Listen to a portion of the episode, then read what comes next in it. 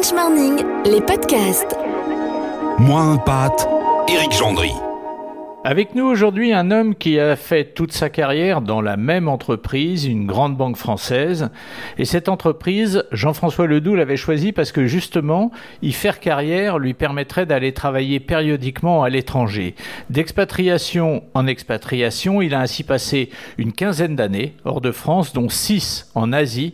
L'histoire de Jean-François, c'est presque celle d'un expatrié et donc d'un impatrié chronique. Jean-François Ledoux. La plupart du temps, euh, je voulais pas anticiper le retour plus tôt que la date prévue. Et je crois d'ailleurs, c'est un conseil peut-être à donner, il ne faut surtout pas se mettre dans une situation à demander à rentrer euh, plutôt que ce que votre employeur s'attend, parce que ça c'est pas très très euh, positif. Et donc, euh, je dirais que dans la plupart des cas, euh, ça s'est fait euh, un peu naturellement, sans que je le demande, et, et parce que des opportunités se présentaient à Paris. J'ai fait plutôt, contrairement à d'autres, j'ai fait plutôt les allers-retours entre Paris et l'étranger que d'être très longtemps à l'étranger et puis revenir au bout de 20 ou 30 ans à Paris, ce qui est probablement un peu dangereux. les zigzags entre Paris et l'étranger sont sans doute à recommander. Les aspects pratiques du retour en France, effectivement, les, les hommes s'en occupent assez peu. Est-ce que est-ce qu'on a conscience que pour une femme, en l'occurrence votre femme, c'est difficile de, de rechanger tout dans l'autre sens, de rechanger tout ce qu'on a fait dans un sens, le refaire dans l'autre sens? Ben, euh, oui, c'est, c'est, c'est, ça peut être délicat et même au-delà de ma femme, je peux citer une petite anecdote euh, me concernant, euh, à savoir que donc euh, quand je suis rentré du Japon, euh, j'avais comme locataire un journaliste américain du New Yorker euh, qui écrivait donc euh, chaque semaine ou chaque mois dans le New Yorker. Et il a notamment écrit à un moment que son expérience de trouver un, logement à Paris, qui était donc le mien, et sa crainte que je revienne un jour, et l'espoir que je rentre le plus tard possible, et, et, que vraiment il, il se plaisait beaucoup chez nous, qu'il adorait Paris, et ça nous faisait très peur parce qu'on s'est dit quand on va rentrer, qu'est-ce qui va se passer? Et disons, le conseil à donner, c'est de bien verrouiller son bail. On avait un bail euh, disons, qui prévoyait tout à fait explicitement la possibilité qu'on rentre dès euh, trois ans. Et heureusement, euh, mais c'est vrai que le, le, retour sur le plan immobilier, il faut y penser. Il faut avoir un bail qui vous permet euh, de rentrer dans vos murs, même si le, dans le cas d'espèce, le locataire le souhaitait clairement pas du tout. Au-delà de l'aspect pratique, euh, Jean-François, le fait d'avoir été immergé dans des cultures radicalement différentes de la nôtre, vous avez été longtemps en Asie, est-ce que quand on vient en France, on se sent pas un petit peu décalé par rapport aux autres, euh, à ses amis qu'on avait avant, par exemple, à, à d'autres gens qui n'ont pas cette expérience euh, d'expatriation?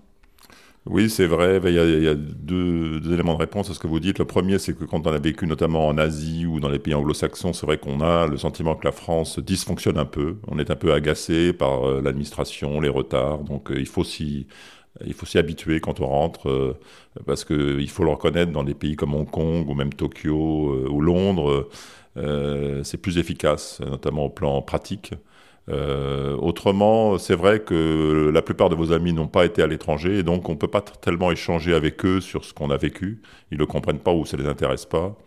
C'est une des raisons d'ailleurs pour laquelle souvent les amis, une fois qu'on est rentré, sont des gens qui ont été eux-mêmes à l'étranger, euh, éventuellement avec vous, ou en tout cas qui comprennent ce que c'est que d'être euh, expatrié. Ça veut dire qu'une expatriation, si je comprends bien ce que vous me dites, elle vous suit jusque dans votre impatriation, jusque dans votre vie quotidienne une fois qu'elle est terminée?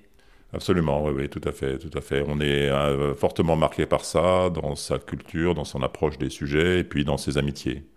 Oui, parce qu'on on, s'est entretenu avec plusieurs euh, personnes qui ont vécu des choses assez similaires aux vôtres, et euh, plusieurs d'entre elles m'ont dit qu'effectivement, elles avaient perdu beaucoup d'amis à cause de leurs expatriations, beaucoup d'amis en France qu'elles n'ont pas retrouvés quand elles sont revenues. Oui, euh, dans mon cas, c'est un peu vrai, mais moins pour la raison que j'expliquais, c'est-à-dire que j'ai quand même fait pas mal d'allers-retours, donc j'ai jamais complètement coupé le lien avec la France, puisque souvent j'avais un poste à Paris euh, entre deux postes à l'étranger. Et donc, euh, mais j'imagine effectivement que si on part très longtemps, on perd les contacts. Moi, moi c'est moins vrai dans mon cas, mais mon cas est peut-être particulier. Euh, vous dites que quand vous rentrez en France, quand vous impatriez, donc euh, vous avez tendance à, voir des gens qui eux-mêmes ont vécu des expériences similaires aux vôtres. Est-ce que il serait utopique, je sais qu'il y a des gens qui y pensent, de créer, comme il existe des communautés d'expatriés dans tous les pays du monde, est-ce qu'il serait utopique de créer des communautés d'impatriés, de gens qui sont de retour en France?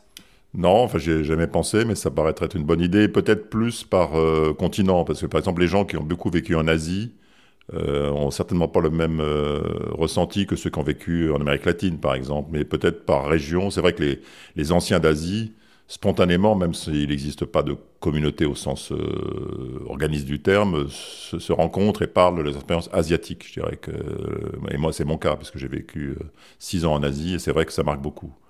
Euh, et donc, euh, on a souvent des dîners qui sont faits que d'anciens du Japon, par exemple, euh, et qui, qui, reparlent de leurs souvenirs. Et il y a aussi des associations France-Hong Kong ou France-Japon qui sont peuplées d'impatriés. En dehors de l'anecdote que vous nous avez racontée, ce sera ma dernière question, Jean-François, l'anecdote sur le, journaliste qui louait votre, maison, votre appartement.